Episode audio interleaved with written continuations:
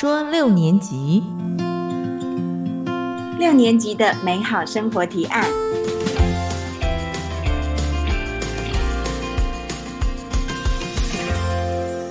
大家好，我是史黛西，我是米米安。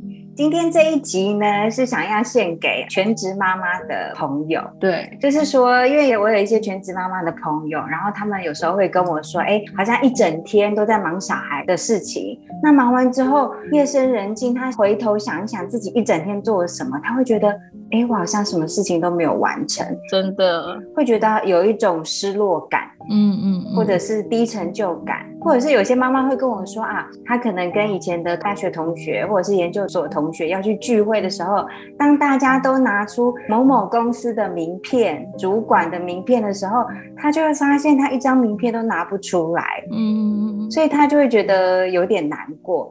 那于是呢，这就让我想到说，哎，那全职妈妈的心情其实是很复杂的。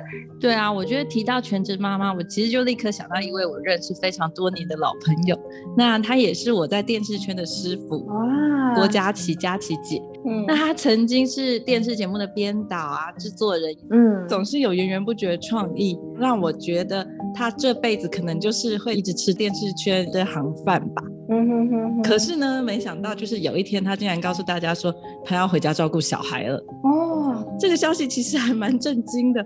我觉得当年在公司，大家应该都不敢相信吧？看起来像电视圈女强人形象的佳琪姐，她和家庭主妇之间的角色，对我来说好像有一点落差。嗯，那这之间到底有什么样神奇的故事呢？我觉得不如我们就先请佳琪姐出场，介绍一下她自己吧。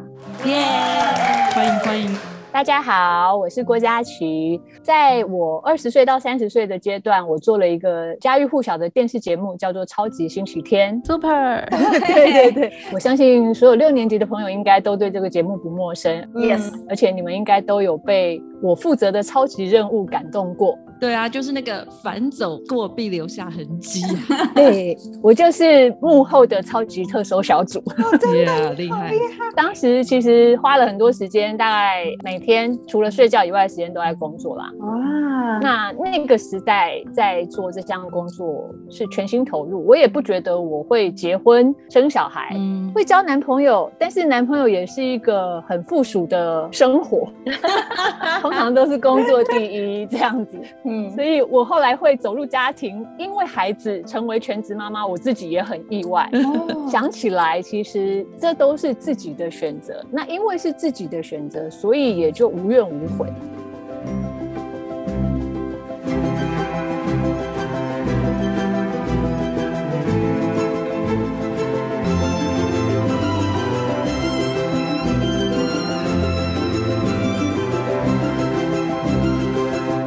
为我们知道阿亮的超级任务这个单元其实非常非常有名，嗯，那可不可以请你大概跟我们讲一下，你在这个节目工作的时候，大概工作内容是什么样子的？OK。当初超级任务这个单元，其实它执行起来是很复杂的。首先，我们必须要先跟艺人约了一些嗯下午茶的时间啊，或者港星怎么来台湾这种跑通告中间的时间，反正就是要去跟他们聊聊天，嗯、哼哼哼聊他人生中精彩的故事，感动他或者是他念念不忘的人，我们要去挖掘出这样的故事。嗯哼，在这个过程中，我的任务就是。听到他故事的重点，再继续找线索，嗯，包括这个人的名字啦，或者是当初去了什么地方啊，有些什么样实质的线索，嗯嗯嗯。另外还要把他的故事丰富化，变成一个可以拍出来感动人的剧本。嗯哼。那我们聊完之后，同时可能会有好几个故事在进行。因为不见得真的找得到人，嗯，那我们的节目是每个星期都要播出，所以我们可能今天要聊三个艺人啊，然后跟艺人聊完了，开完会回去，我们就要开始找人啦，开始针对这些线索，我就要开始去打电话啊，或者是发公文给学校啊，嗯，还要把这些故事先写成一个脚本，嗯，然后交给执行组的人，他们要去 casting 找一些长得很像明星的人 来演这个故事，嗯，另外呢。呢，我我自己也要负责的部分就是我要请我的组长阿亮出动。嗯，然后因为组长阿亮时间很有限嘛，他通常只会给我一天的时间去出这个外景。对，不管这个外景是在澎湖还是在台北，我们就要在一天之内把这个外景拍完。哇，这听起来超恐怖的，因为平常这种事好像要一个月啊，或者是人家纪录片也要拍个一年。对，我们一个礼拜要生出一只来这样子。天哪！那刚开始这个单元还不是那么出名的时候，我们遇到的问题是。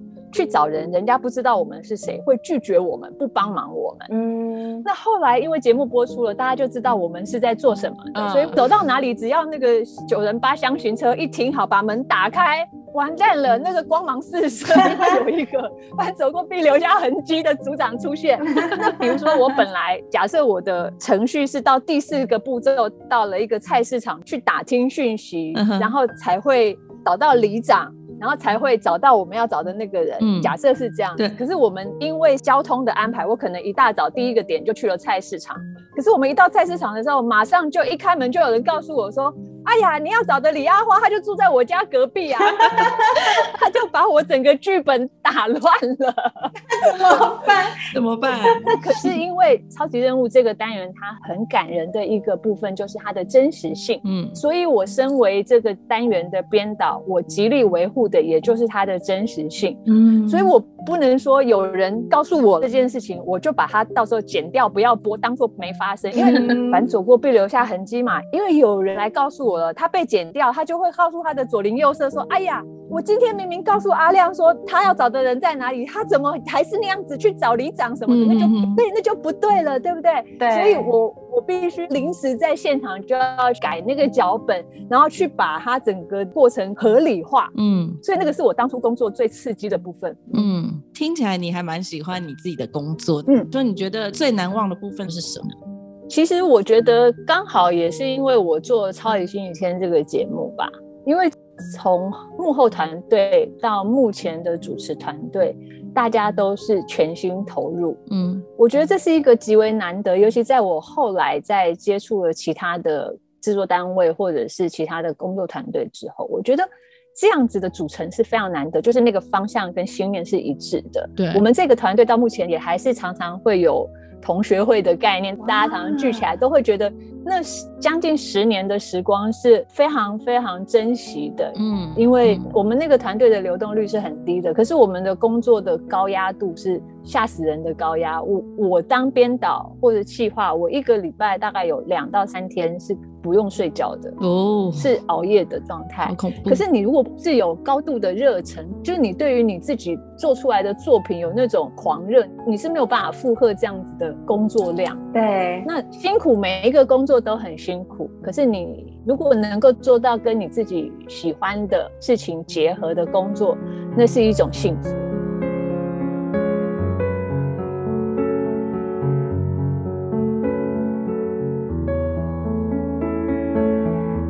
听起来就是这个工作其实是你高度有热情的工作，对。但是为什么你后来会决定要辞职？我觉得这是一个很大的转变哎。对啊，因为这个工作它其实占掉我人生很大一部分的时间。其实我那时候就跟你讲，除了工作以外，大概就只剩下睡觉，然后跟男朋友约会，真的要我男朋友非常配合我才有办法。我曾经是那种跟他约好了。七点钟要下班去约会，嗯哼。可是我老板六点五十分走进来说：“来，大家来开会吧，我们来讨论一下新的单元要怎么处理。”然后我们就进了会议室，然后。二十几年前，手机也不多嘛，B B 扣也几乎没有，嗯，所以我男朋友会在公司楼下等我，一等就是两个小时，等我的会议结束，他就在路灯下看报纸，默默的等着，好可怜哦！天哪，这个男朋友现在还在吗？还好变成老公了，我大概有自知之明，觉得 我如果没有好好 珍惜他，我大概也就不用结婚了。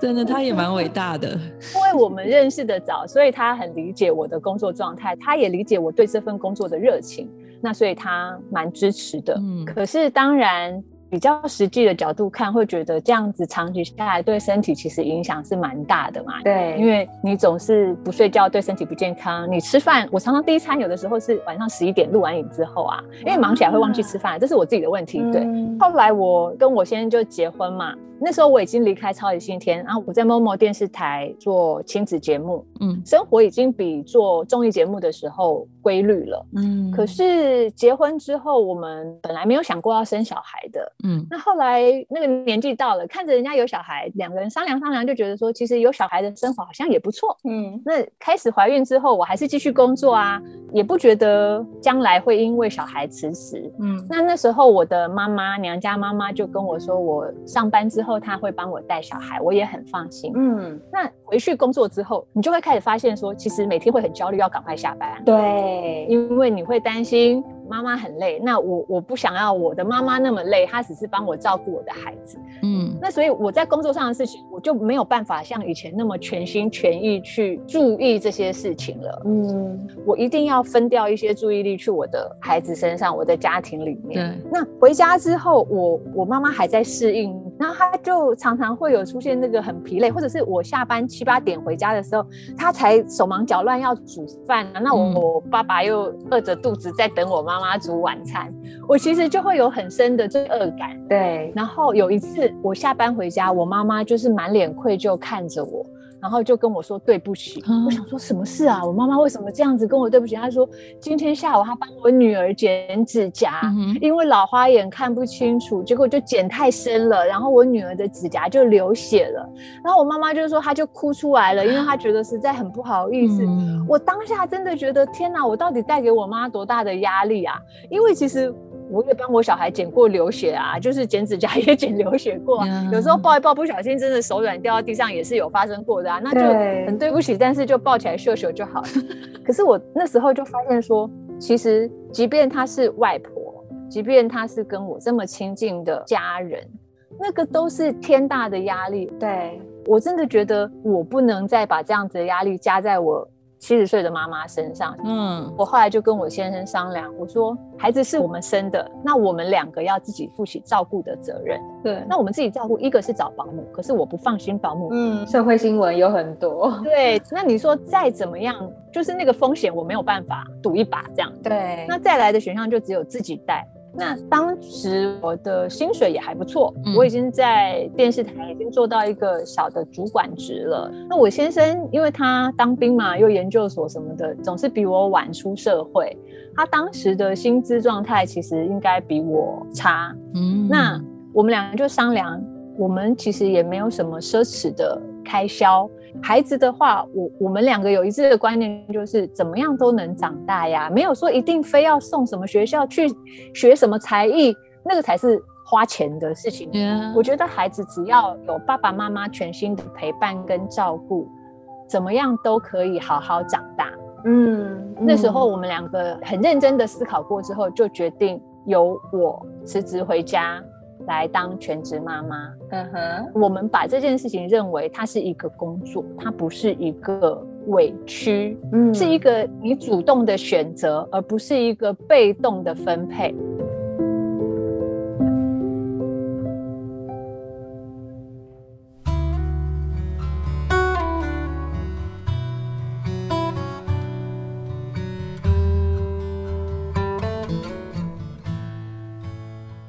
我觉得其实我蛮好奇的，就是从之前工作啊，然后到你回归变成家庭主妇的时候，你实际上你心情是什么？其实坦白讲，是真的有一点难调试。我以为我可以调试的很好，哎，嗯，可是说实话，蛮难的。尤其像那时候超级星期天，我就说我们那个团队常常会聚会嘛，然后大家约的时间往往都是那种什么晚上八点啊，对。九点啊，吃晚餐，因为这个在娱乐圈是很正常的晚餐时间，还算早咯。嗯，那我带着个小孩，我会很想去啊，对不对？我们会很想去。那我先生不会阻止我去参加这些活动的，他都说你去啊，你去啊，然后我可以带小孩啊，或者是妈妈可以帮忙带啊，或什么的。嗯，曾经有一次就是已经要去赴会了，已经在路上喽，然后我差三个路口就要到餐厅了。嗯，接到电话说小孩发烧了。怎么办？他说没关系，我只是先跟你讲，你不用赶回来，不要紧。可是当妈妈的人就没有办法放下这件事情。嗯那我就是回转，然后回家，然后打电话跟同事说这次聚会我不能去，然后回家晚上就看到他们的 FB PO 上了，大家耶，一年一次的聚会好开心。然后什么，每个人都在耶，对，然后帮主持人过生日，小燕姐、哈林哥过生日，然后一堆人拍照，这样，妈妈好伤心。你就看着那个照片，你就很有很深的失落感，就说，其实我也应该在那里面呐，我也可以在那里面呐，嗯，就是那个心里面的纠结很难说明白，你也很难跟人家讲。那像这种同事间的聚会或同学间的聚会。大家坐下来寒暄，第一句话就是：“哎，在哪里呀？”对，最近工作怎么样？对我觉得这几个字好痛苦哦。其实，尤其是跟职场的朋友一起聚会的时候，我我每次听到这句话的时候，你真的不知道要怎么回话耶。真的，比如说我们吃饭是一个大圆桌，主持人嘛，汉哥什么的，常常会就是：“哎，来，你你现在在哪里啊？”哦。嗯，汉哥，我现在在做偶像剧啊。另外一个啊，汉哥，你哎，你现在不是在那个什么经纪公司吗？然后就转转转转转，目光对到我的时候，就说：“哟，佳琪，你现在在哪里呀？”我在家里。哇，这几个字要从嘴巴里面吐出来，你知道那是天大的难吗？对。然后哈林哥想关心我，但是他也无法跟你再交谈下去，因为不知道要聊什么。嗯。他说：“哦，很好，很好，很好。”然后就下一个这样子，那你就会觉得说：“嗯，其实我跟他们的世界好像越来越遥远了。”那心里面就会有一点一点点的酸酸的感觉。嗯嗯。每一次参加这种聚会之后，回家那个心里的震荡是很大的。嗯。都要过很久，也不见得能平复。嗯嗯嗯嗯嗯。所以你觉得你会后悔吗？这个选择？我也问过我自己这句话，我会不会后悔？可是我坦白讲哦，我人生中曾经有那种觉得我非常非常非常幸福的时候。是我离职回家带小孩的时候，好感人哦！真的，我那时候我真的就是看着我女儿在睡觉，然后我会自己跟她说：“谢谢你来当我的小孩，谢谢你让我感受到什么叫幸福。”哇，这个会逼哭妈妈。我会觉得我可以拥有一个健康的孩子，我可以不用去工作，我有钱可以生活。然后你给我看这么可爱的笑容，你跟我玩这么可爱，讲那个很好笑的话给我听。我都没有错失掉任何一次。嗯，如果不是我自己照顾他，这些都不会知道。这些的美好都是保姆或阿妈他们在经历，可是他们可能也不在乎。但是我时时刻刻在这边，我真真切切感受到那个幸福。对我而言，我没有后悔过。哎，嗯，也许我会有另外一边的失落，就是在职场上，也许跟人家所谓出人头地。所谓你有没有一个成功的人生这件事情有落差，对那个比较起来，就是你好像什么都不是啊，你只是生了一个小孩，那么多女人都生小孩啊，大家也都这样子过日子啊，你有什么好拿出来讲的？嗯，可是我觉得那就是我的选择，我选择我希望用我自己的方式去陪伴他长大。嗯嗯嗯，我要时时刻刻提醒我自己。我才不会被所谓社会的价值观拉走，说你是一个不成功的人，是一个没有用的女人，所以你在男人的羽翼下生活，所以你什么话都不能讲，你要很委曲求全在那。我跟我先生的关系不是这样子的，所以他的支持也是让我不那么失落一个很重要的原因。嗯嗯，所以我们一起要分担起这个家的所有一切事情，是为了让这个家往我们想要的那个方向去。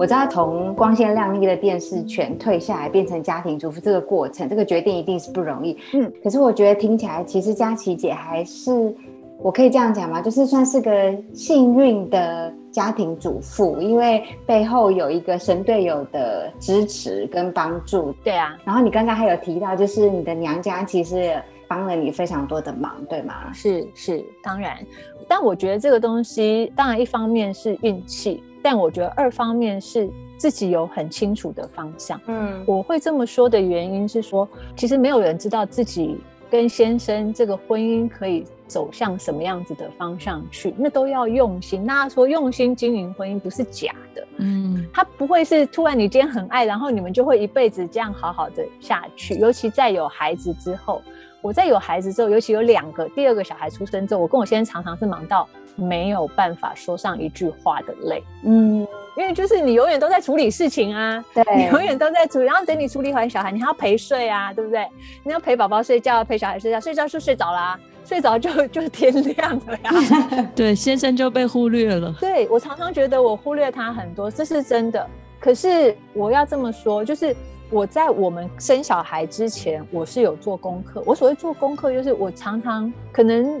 做电视节目的关系吧，我很习惯看到什么事情或听到什么事情，我会跟我先生分享，就像讲故事，讲一个剧情给他听，或者我看了一个文章，比如说我认同的教养文章，我就会把那个书默默的放在厕所里面。哦，是要暗示他吗？对，我就会跟他讲说，哎，其实我看到一个什么东西啊，然后我觉得他讲的蛮有道理的。那或者是说，我也根本都不讲。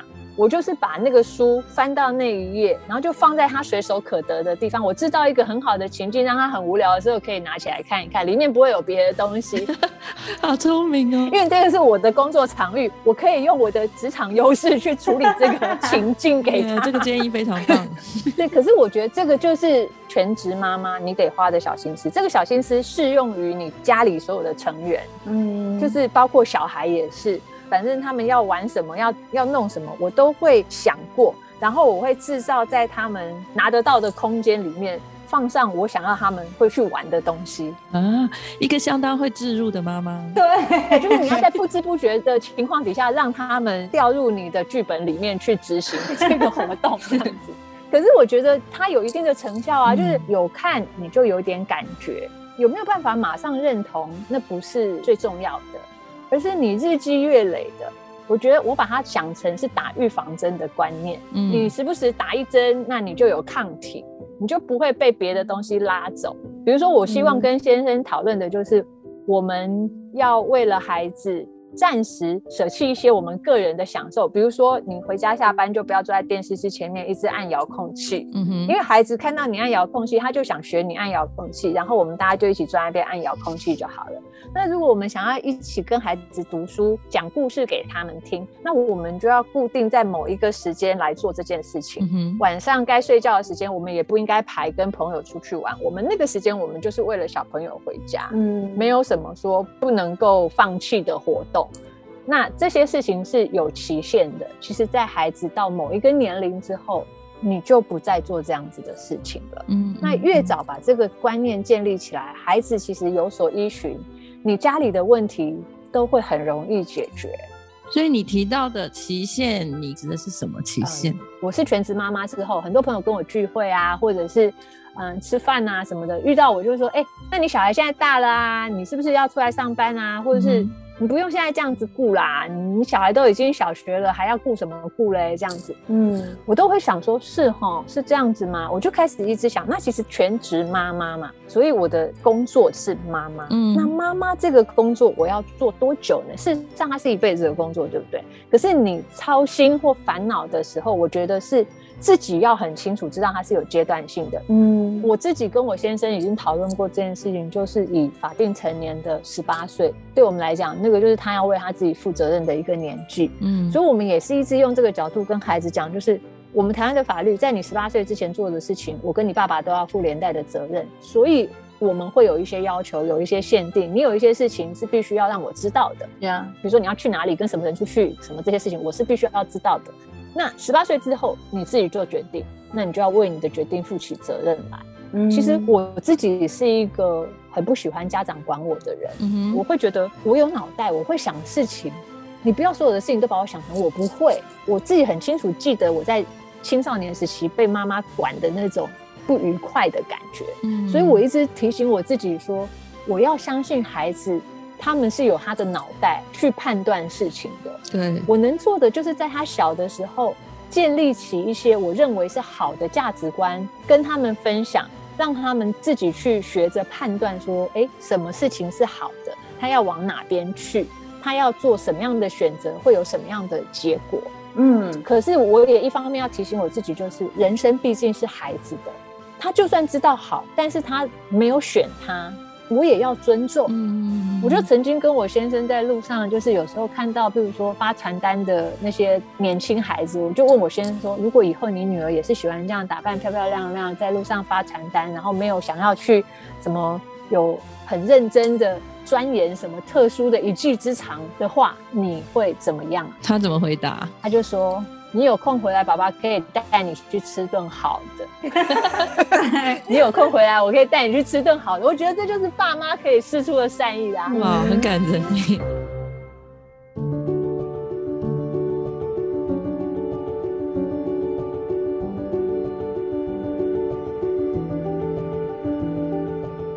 过，我觉得对于很多那种专职家庭主妇的人，其实有时候对他来说很难放手，因为他其实就是全心全意的只在照顾他的家庭和他的小孩，所以当小孩要离开或什么，他就会非常的失落。嗯，其实这个我觉得是很重要的一点，因为我觉得在台湾很多的家庭，爸爸是主要的经济支柱，尤其对全职妈妈的家庭来说，就是爸爸是主要的经济来源。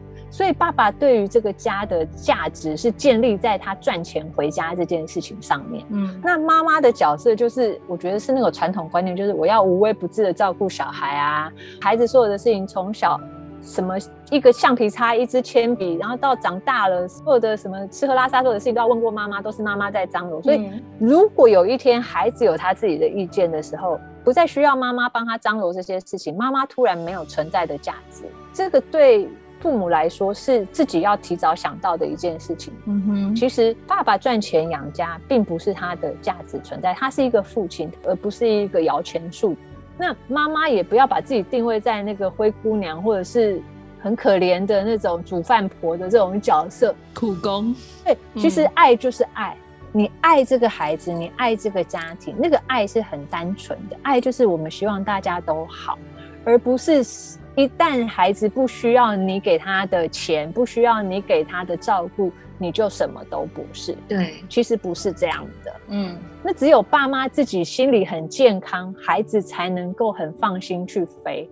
我跟我先生最常在讲的就是，我们希望孩子将来可以没有牵挂的去追求他要追求的。对。不要变成情绪勒索。对，我觉得太容易，尤其全职妈妈，她她是一个没有人会来肯定的工作，嗯，甚至于常常花了很多心思，可是孩子可能一句话就让妈妈很伤心。嗯哼，前一阵子帮我女儿他们班购买那点心。现在九年级嘛，常常读书考试到晚一点，所以就要帮他们班准备点心。我那天就特别跑去买很难买的松饼，然后嘞，在买之前我就在考虑说要买什么口味的。嗯哼，我女儿是只吃蜂蜜口味的，但是其实大部分的国中孩子可能会是吃巧克力的，或者是吃草莓，对，草莓这种甜的啊。那我那时候就想说，那如果我为了我女儿只买单一口味，不见得每一个孩子都爱蜂蜜啊。那所以那时候我就决定了三种口味。那我想说，我女儿应该会很高兴。结果那天放学一接到我女儿，她就很生气，说：“哪有人家这样子？不是就是一种口味就好吗？”她把我真的就是很生气的对我大暴怒这样子。怎么了？我真的完全吓一跳，因为我的预期是她要很开心，说：“妈，哦耶，你终于买我喜欢吃的松饼了。”我心里预期的剧本是这样走的，结果不是。那我当时其实被骂的有点懵，可是我就深呼吸一口气，嗯，尽量稳住自己的情绪，然后我想问清楚到底怎么。我就问清楚说发生什么事，嗯哼，反正结论是他没有吃到蜂蜜口味的，因为他们是在那个下课十分钟就发送那个点心，嗯，可是因为时间很赶，又要发又要吃，所以大家就是拿到什么就拿了，嗯，那一开始他在帮忙发的时候，他那一袋刚好是蜂蜜的，他就发发发发发，他不知道说还有别种口味，所以当他自己坐下来的时候，已经拿到的是他不吃的巧克力口味，啊。他就很生气，说他很饿，然后他又很想吃松饼，然后他又吃不到他最爱的松饼，所以他就一整个怒气就往我身上炸。嗯，我那时候觉得很委屈，坦白讲，我真的很委屈，因为我花了好多心思去想这件事情，嗯，我还当 Uber 去买来送，尽了所有的力，对，尽了所有的力，为了他爱吃，我还要帮全班买，那他很生气。我也很生气，可是我当下我选择没有爆发，嗯，我只有冷静的跟他说：“你要不要想一下，如果今天买松饼的人不是我，是另外一位妈妈，或者是你们导师，你还会发这个脾气吗？”嗯，我只有跟他这样讲，然后他就没有讲话。到家了，他就下车，然后我去停车。这个时候，我开始当妈妈的委屈就真的涌上来，我没有办法继续开车，我就把车停在路边，我掉眼泪，因为我觉得我到底在做什么？我花了好多心思想的事情被你闲到一文不值，我何必？我高高兴兴像其他的妈妈当贵妇去跟人家喝下午茶，喝到高兴再回家就好。我干嘛还去帮你们搬张罗这么多事情？其实那个心里的委屈会瞬间都上来。对，然后你们一点没有感动到我的努力，没有珍惜我的付出，还把我乱骂一通。其实那个挫折感是很深很深的。有的时候，全职妈妈的挫折感都来自于这种孩子的一个眼神，或是一句无心的话。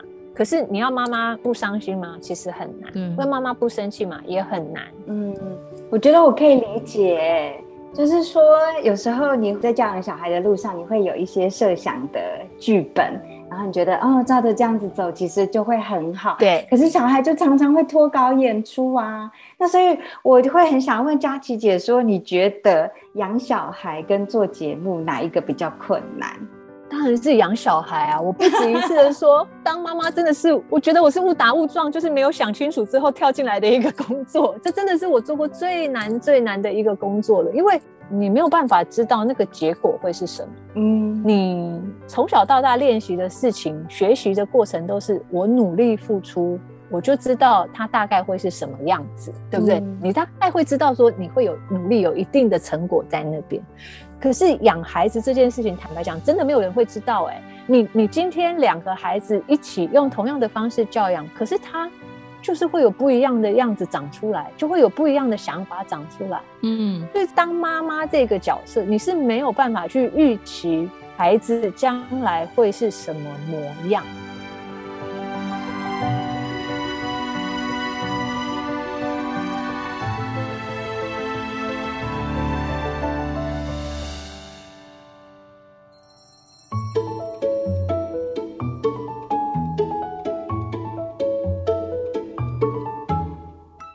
所以啊，其实养小孩的路上，那个挫败感，还有那个小出彩，其实是常常会有的。对啊，那你觉得就是在教养路上的这些小出彩、小小差错，可以像拍戏那样子有 NG 重来的机会吗？哦，当然，我觉得这个不是只有教养这件事情，我觉得它是人际关系里面一个蛮好，尤其在家庭里面。我我一开始我们家有用这个 NG 这个方式来处理过事情是。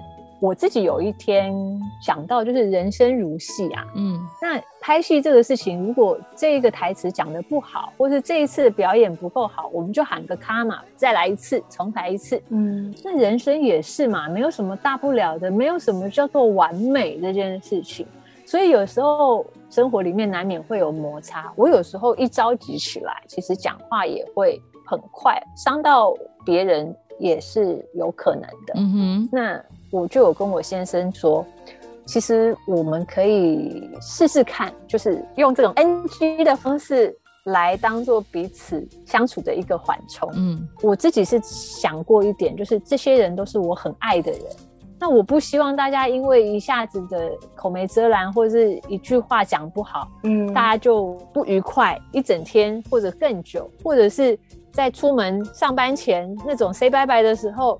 就一言不合，然后就抱着一个不愉快的心情出门去。其实我是觉得人不要这样子，嗯，因为无常随时出现在我们的身边。我不希望这种无心的不愉快变成遗憾。嗯，那有一次我先上班前，他穿了一件衣服，我觉得不好看，然后我就要叫他去换，他不开心，然后我就不知道讲了一句什么话，我现在有点忘记了，但不好听。嗯，我看到他就是脸色一沉，然后就进去换衣服。后来出来就乒乒乓乓要走，我就跟我先生说，咔咔咔咔咔，为什么？对我就咔咔咔咔咔这种很不要脸皮的方式去祈求他的原谅，嗯，然后我就把自己跳出来，不回到那个太太的身份，来到那种现场副导演的角色，我就咔咔咔咔，那我这时候就会换一句比较好的话说：“你等的是要去外面给谁看啊？等一下满街都跟着小女生走在后面，那你要甩也甩不掉，这可不得了啊！”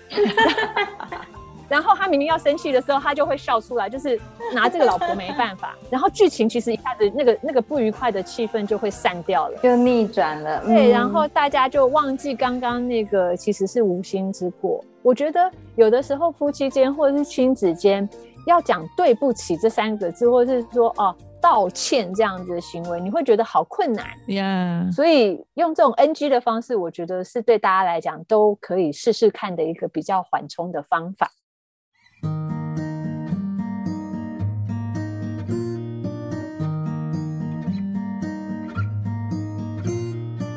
我觉得家庭主妇其实更害怕，就是活一活，怕最后变成黄脸婆。所以嘉琪姐，你想法是什么？你觉得就是家庭主妇她要怎么在生活中找到自己的价值？我自己倒是从来没有想过黄脸婆这个问题，因为我从来不觉得我是就是那个很委屈的回家，我都把我自己想成我在一个公司上班，这个公司里面我在我在管事情，然后这个公司的文化跟氛围。我有责任把它处理成我想要的那个方向，我都会这样想啊。那当然，这个公司的董事长是我先生，因为他是主要的资金来源嘛。但是我是总裁啊，也是员工啊，这些我都是啊，对不对？那我就会用一些想法，不是单纯的家庭这样去思考我的家庭，我是用一个公司的想法去思考我的家庭，所以我不会困在那个环境里面，我会去想说，我希望这个家庭他未来五年是怎么样的状态，或者未来十年，或是更更久以后，小孩想起他的家，他是一个什么样子，给那些员工的感受是什么？是回来就很欢乐嘞，还是说我们那个公司有一个很好笑的老板啊？嗯，是用这样子的思维去想我要经营我的家庭这件事情，所以我都常常觉得妈妈是家庭的核心。嗯，可是当妈妈如果她把很多责任跟压力背很重在身上，她就没有办法开心起来。她不开心，其实整个家都不会开心。对。那我会把它想成说，哦，每年我们的家庭旅游，那个是一个我们公司激励员工可以好好在明年继续活动的一个很重要的员工活动。嗯，所以我这是我每年很重要的一个规划。嗯哼，我希望我们这个公司的员工都有什么样子的能力，比如说他们要勇于挑战，要干嘛？那所以我在规划我们这个公司的一些部门活动的时候，我就会去找那种什么骑马啦，冬天在雪地里骑马，或者是说那种。知道小孩比较怕水，他们有什么恐惧的事情，那就是代表我的员工在这些工作能力上面受到了限制，我就要针对他们的限制去做激励与挑战，所以我就安排跟他们的同学一起去溯溪，然后当中当然会有很多的纠结，或者我女儿的反弹。那我呢，这种全职妈妈，你也没有运动习惯的时候，你要跟人家去溯溪。其实那也要有无比的勇气，对不对？是不是？妈妈真的要有无比的勇气才能做这种事情。然后一边爬要一边说：“我干嘛这样折腾我自己？我明天回去腿要痛三天啊！但是我还要起来洗碗、刷地板啊！”可是你没有去试试看，你怎么会知道我们没有办法为这个家创造一些新的记忆点？嗯，我们要让这个家一直有新的事情，孩子会跟着你的脚步走，他会期待我们家有什么新鲜的事情。而不是一成不变，每一天都是那样子啊。反正你就是叫我读书，叫我考试，叫我收拾家里，把房间整理好，这种 routine 的事情其实是很无聊的。对，尤其全职妈妈，你更要做这些事情是无穷无尽，看不到尽头。我每天都觉得我是推着石头上山的那个薛西佛斯，然后明天石头又滚下来了，我只要不被它碾死就好了。真的，就一直有这种无力感。可是我也需要被激励啊。嗯，全职妈妈也需要被激励，但是这个社会不会激励全职妈妈的，你也不能期盼孩子来激励你，要期盼老公来激励你，那是更困难的事情。嗯，所以只有女儿当自强，妈妈自己要知道我要怎么把我自己照顾得好，我很好，这个家就会好。我要相信我有好的能力，我怎么让我自己开心？你原本是一个开心的女人。你就要当一个继续开心的妈妈。对，其实我常常会把自己想成自然界的动物，就是今天花豹怎么养它的小孩，大象怎么养它的小孩，那我就怎么养啊。孩子不会因为妈妈做了什么事情。他就会有很糟糕的结果。嗯，我们把他吃的照顾好，身体照顾健康。真的跟生命安全无关的事情，大家不要太纠结。有的时候是自己不放过自己。嗯嗯嗯，听着听着，我就觉得家庭主妇其实非常伟大，真的。所以佳琪姐，你可以给全职的家庭主妇一些信心喊话。这个太重要了，因为。你常常要对自己讲这些事情，你才有办法再往下走。因为其实全职妈妈是一个选择，嗯，它也不是不能改的选择。如果你今天当全职妈妈，你真的很不快乐，你发现了你的不快乐，其实不需要硬撑着要去当这个全职妈妈，嗯，你是有选择的。我觉得人只要知道自己是有选择的，你的问题是有解的，你不是只能坐困愁城。我觉得这个很重要，就是我也有那种朋友，就是先生都不挺他，嗯，教养观念跟他不一样，然后整天就是他觉得他要为了孩子维系这个婚姻，嗯，所以他被他先生就是瞧不起或干嘛，他都不敢吭声，可是他都只能在背后一直哭，或者是一直有很多的不愉快产生在他的健康状态上面，嗯哼，在我看来是不可思议的，因为我觉得女人不需要委屈自己，对你有能力养活你自己。孩子也知道妈妈不是因为其他的原因不维持一个完好的家庭，嗯，他也会健健康康的长大，就是那个心态是健康的。所以我觉得很多时候全职妈妈，你回头去问问你自己，你先问问你自己要什么，嗯，你自己要什么，你就往你要的那个方向义无反顾去追求，你。努力了，你就会无怨无悔，你会得到一个开心的自己。嗯，不要去小瞧自己做出来的贡献。今天这个家里是因为有你，他可以有更好的样貌，这是你对这个家的贡献。你要肯定自己是独一无二的妈妈。所以我会跟孩子讲，有一种东西不能选，叫做爸爸妈妈不能选。嗯哼，老天爷发给你什么样的爸爸妈妈，就是那个爸爸妈妈。那你要去找到这个爸爸妈妈好的地方。嗯，其实你爸妈挺好的呀，我就开始跟他们讲你的爸妈有多好多好多。那讲着讲着，我自己也觉得我好的不得了，我花了这么多心思去爱他们。天底下哪有这么好的妈妈？我大概是很好的那一个了耶，嗯，对不对？没错，所以我觉得千万不要默默的付出啊！你默默的付出，然后自己在那边等着人家看到你默默的付出，然后人家又没有来肯定你默默的付出，你就自己在默默的哭泣，这何必？我觉得听下来啊，其实佳琪姐给我一个很强烈的个人特质。嗯，当然，我觉得成为家庭主妇会有很失落的地方，然后你自己也承认，但是我觉得。你从头到尾都非常非常的确定你自己做的这个选择，然后为这个选择负责。嗯，没错。所以我觉得对我而言呢，其实你是一个蛮会经营家庭生活，也很懂得转换自己心情的全职妈妈。然后我觉得你给我的感觉就是，OK，生活就是一场秀，你就是用你自己的。方式在主持节目，你管他收视率，管他旁人的眼光怎么样，反正你就是要做你自己，用你自己的方式。对对对，所以我们今天就是很感谢可以请佳琪姐上我们的节目，然后其实就是跟所有的女人们一起分享，怎么样让家庭生活就是变得更好。那我们今天就谢谢佳琪姐，谢谢。耶。我觉得妈妈要下班，时间到了要下班。对，也要退休啊。对 对对。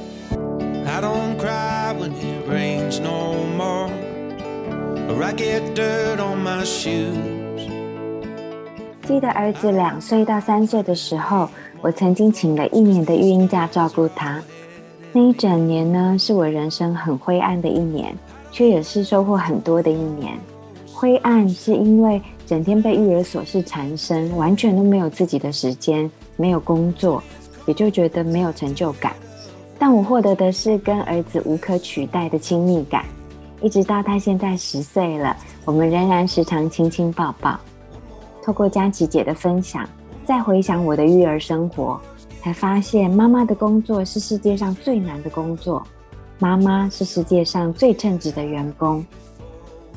我很喜欢佳琪姐说的，妈妈是家里的创新部门。身为家里最重要的精神支柱，佳琪姐很快找到自己在家里的定位，并把职场上的工作技巧运用在经营家庭生活，让育儿生活充满趣味和新鲜感。希望这一集可以给所有的全职妈妈一点鼓励。谢谢你照顾全家人的身心灵健康，你已经做得很好了哦。